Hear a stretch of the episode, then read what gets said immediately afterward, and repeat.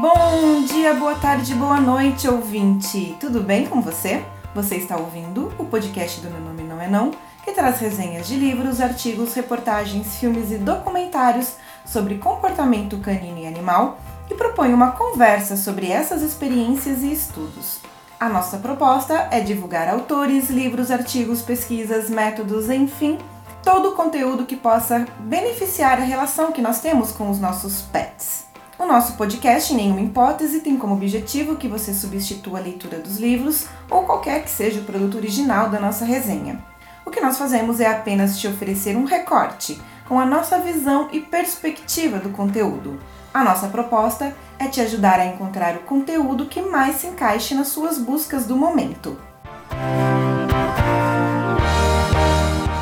Nós esperamos, na verdade, é que você se sinta motivado a conhecer mais sobre o que nós estamos resenhando ou comentando. Este programa é produzido por mim, meu nome é Nayara Lima, também pela Mirielle Campos e o Guto Leão. Você pode encontrar o Minem nas redes sociais, Facebook, Instagram, Twitter. Basta procurar por Meu Nome Não É Não ou arroba Meu Nome Não É Não. Você também pode falar com a gente através do nosso e-mail, meu nome não é não, arroba gmail.com e conhecer mais sobre nós, baixar os nossos podcasts para ouvir offline no nosso site, meu nome não é não.com. Agora que você já sabe onde nos achar, não esqueça de deixar suas estrelinhas, corações, curtidas. Não existe melhor recompensa que o seu engajamento. Nós também estamos muito abertas a ouvir suas críticas, elogios, sugestões e mais do que isso, nós queremos engajamento, emojis, stories marcando a gente, hein? E se hoje você está ouvindo apenas a minha voz, é porque é um Drops. E o tema dessa vez é um artigo de atualização sobre o modelo dos cinco domínios. Não pule, não puxe, não lata, não morda, não suba. Ei, meu nome não é não. Em outubro deste ano, a revista Animals publicou um artigo com um review sobre o modelo dos cinco domínios, um review de 2020. O título do artigo é The 2020 Five Domains Model, including Human Animal Interactions in Assessment of Animal Welfare, que seria mais ou menos assim em português. O modelo dos cinco domínios de 2020 incluindo interações humano-animal nas avaliações de bem-estar animal. O artigo foi escrito por David Mellor, Nigayo Bisolau, Catherine Littlewood, Andrew McLean, Paul McGreevy, Bida Jones e Christina Wilkins. Todos eles são pesquisadores ligados a universidades da Austrália e Nova Zelândia. E como já deu para entender pelo título do, do artigo, a principal diferença em relação ao modelo antigo dos cinco domínios é o foco na interação humano-animal. O modelo dos cinco domínios foi desenvolvido em 1992 e sofreu diversas atualizações ao longo do tempo.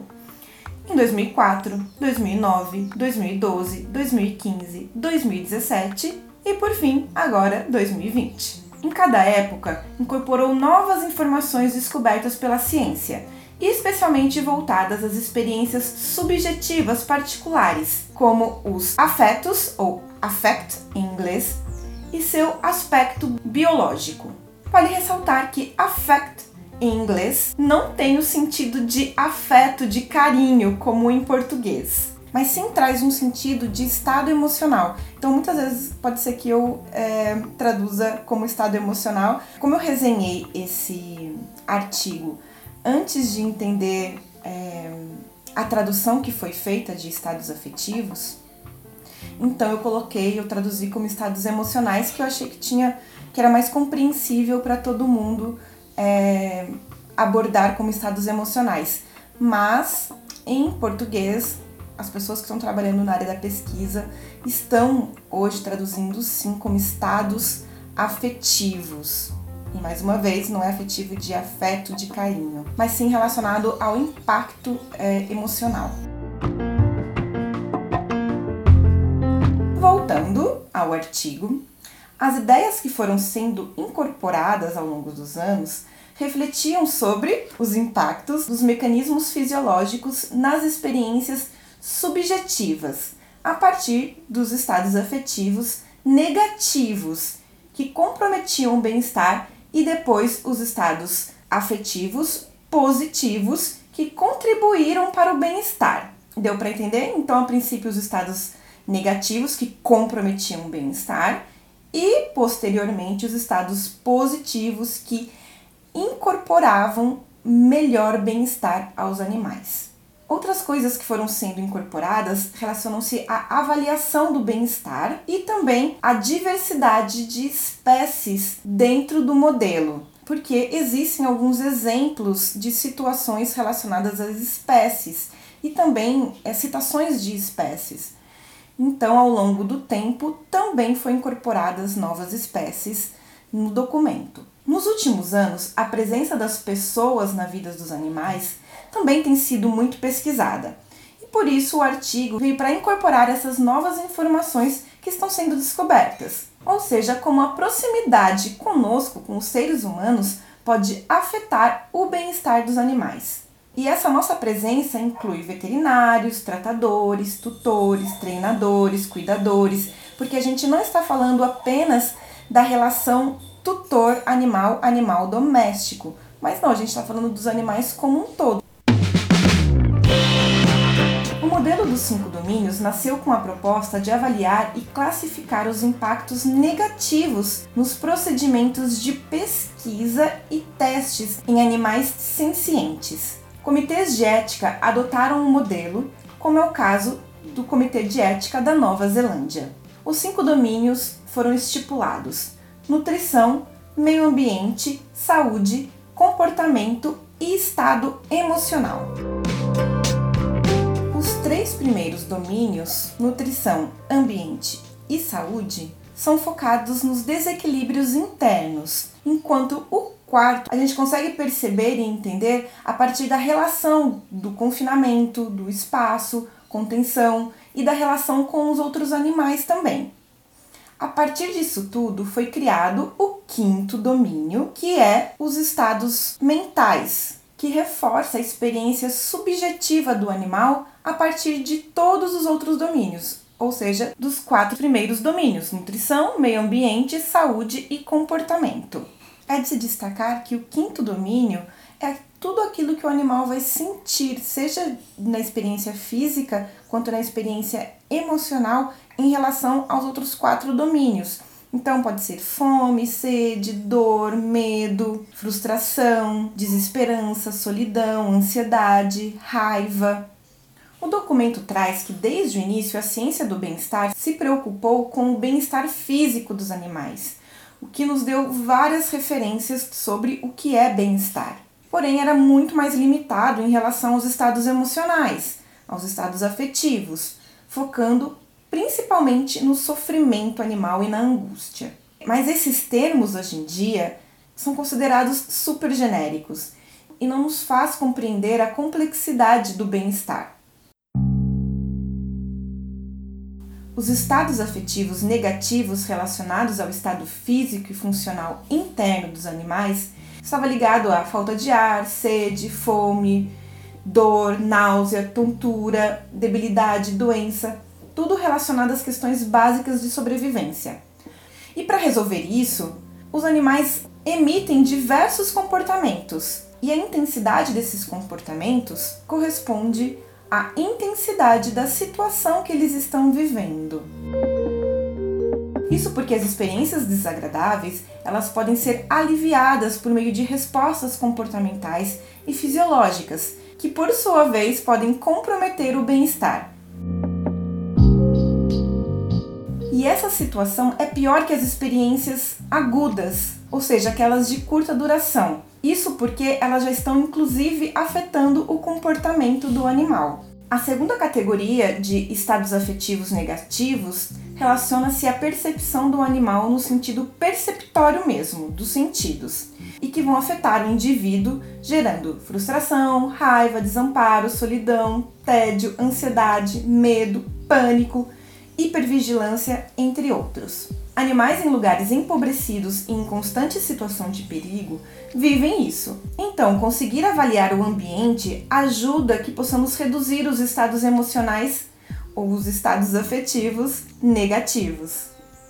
A partir dos anos 2000, os cientistas começaram a ressaltar que não basta evitar os estados afetivos negativos, é preciso também oferecer estados afetivos positivos para o animal, para que eles, no final das contas, tenham uma vida que vale a pena ser vivida.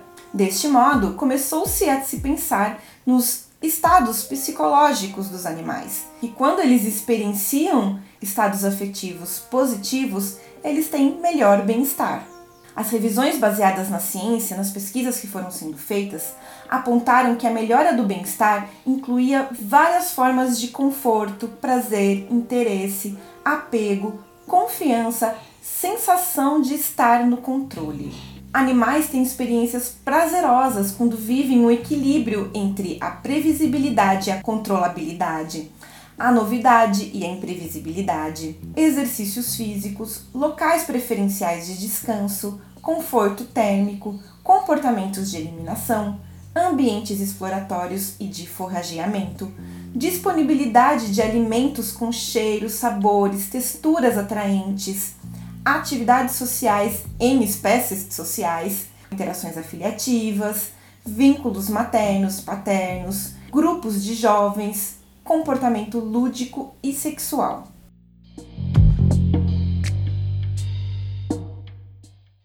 Modelo dos cinco domínios é um documento extremamente importante sobre bem-estar animal e ele não dá margem a interpretações, porque é muito importante que ele seja muito claro para todo mundo entender o que afeta o bem-estar de maneira positiva ou negativa. Por isso é extremamente importante todo mundo ter acesso e conhecer esse documento. E é por isso que ele vai estar no nosso site, no post relacionado a este episódio. Então, link para este artigo lá no nosso site, beleza?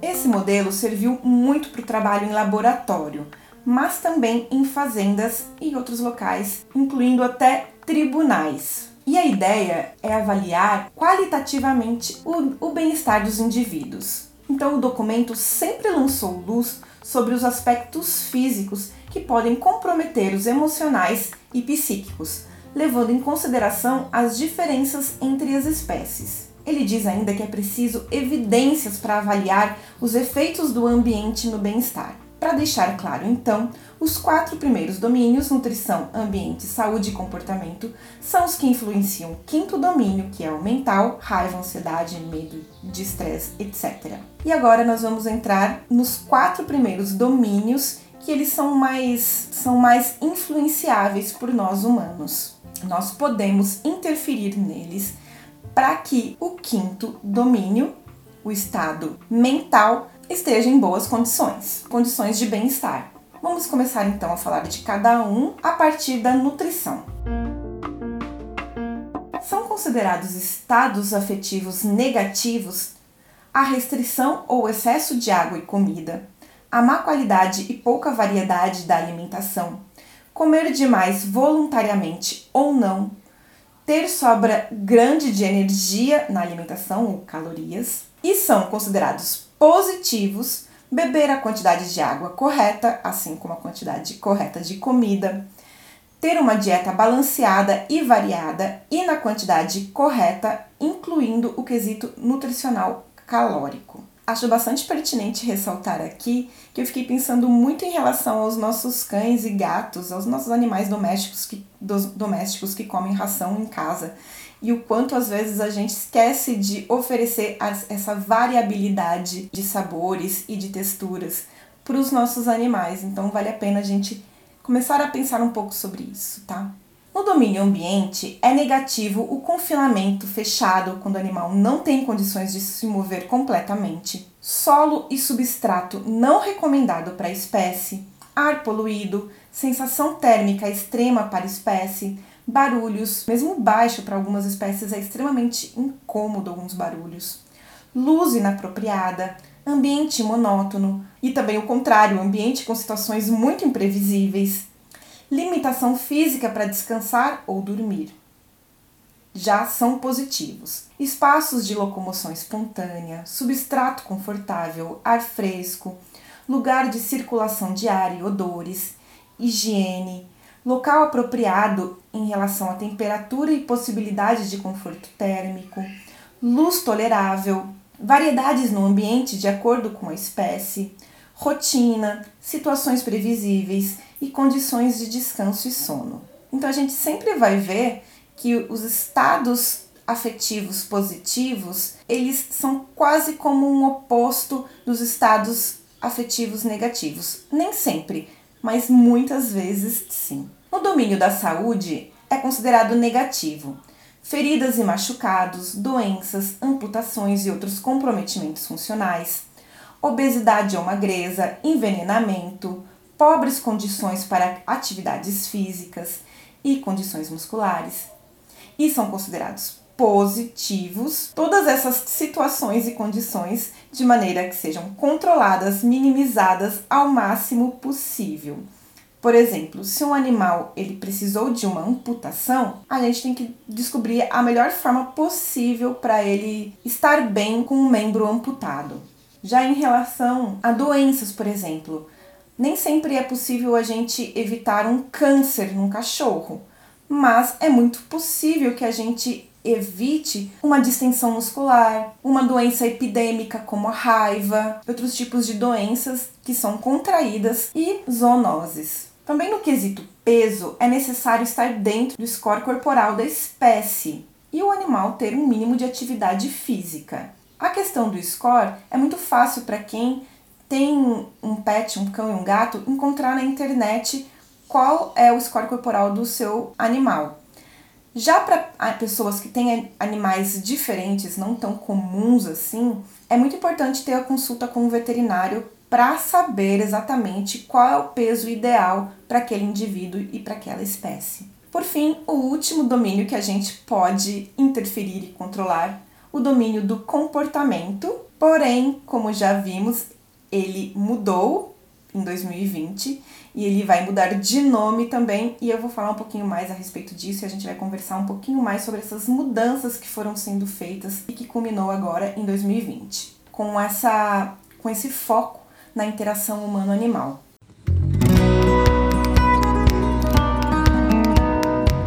O documento afirma que a base para classificar os impactos negativos e positivos no bem-estar, eles diferem, e quer dizer que é diferente avaliar o que acontece e que impacta negativamente o bem-estar de avaliar o que interfere positivamente no bem-estar. A gente começa, a princípio, no compromisso de mitigar o sofrimento, mas para melhorar o bem-estar é necessário oferecer experiências de estados afetivos positivos. Ou seja, para ter bem-estar, primeiro é preciso acabar com o que prejudica o bem-estar e, e depois oferecer oportunidades de experiências positivas. O artigo explica como funciona a escala, cujos graus, que vão de A a E, variam sobre o comprometimento do bem-estar de nenhum a muito grave. A escala ainda tem três componentes integrados: avaliação das oportunidades dos animais se envolverem em comportamentos recompensadores automotivados, avaliação do uso real dessas oportunidades, porque nem sempre ter a oportunidade significa usufruir dessa oportunidade, é preciso avaliar se os animais estão aproveitando a oportunidade, né? E julgar cautelosamente os estados afetivos positivos destas experiências. Os domínios de 1 a 3, nutrição, meio ambiente e saúde, são possíveis de serem detectados hoje muito por meio de diversos exames. Já os comportamentos, eles são mais avaliados dentro do domínio 4 a partir daquilo que a gente observa. Então, agora em 2020, o domínio 4 foi renomeado de comportamentos para interações comportamentais. Enquanto os três primeiros são considerados mais internos, este quarto ele tem um caráter mais externo, por estar relacionado aos comportamentos flexíveis que acontecem em respostas aos eventos que são variáveis, os eventos ambientais que são variáveis e até às vezes imprevisíveis, eles podem ser observados. O texto ainda fala da agência ou agency, que são comportamentos voluntários autogerados e com objetivo. É aquilo que indica a propensão do animal para um comportamento específico. O texto afirma: o foco principal do domínio 4 é a evidência comportamental de expressão impeditiva ou intensificada da agência, quando os animais interagem com o seu ambiente, outros animais não humanos e seres humanos. Para isso, os estados emocionais precisam estar alinhados aos estados sensoriais e ao processamento cerebral, ou seja, depende do domínio 1, 2 e 3. Em 2015, o documento já tratava das interações com o meio ambiente e outros animais não humanos. Mas a interação com humanos só tinha sido mencionada.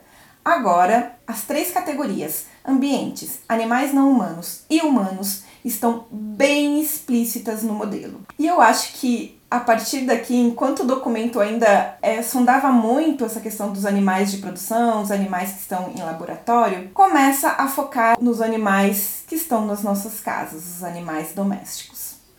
O artigo traz informações sobre os impedimentos de comportamentos naturais, o quanto os estados afetivos negativos surgem quando as suas agências, que a gente poderia até chamar de necessidades básicas, estão ausentes, diminuídas, restritas, desafiadoras ou opressivas. Acontece então uma falha em receber as recompensas ante antecipadas, que acredito que se referem às autorrecompensas, os comportamentos que são autorreforçadores. O documento dá o exemplo da falta de poder pastar entre os cavalos, da caça frustrada entre felinos e canídeos que, são, que estão nas nossas casas, a frustração de espécies sociais de poderem estar com os membros da própria espécie, a solidão e até mesmo a ansiedade de separação em animais de companhia. Já o oposto à motivação frustrada é poder realizar o comportamento, a agência, o que oferece por si só estados afetivos positivos.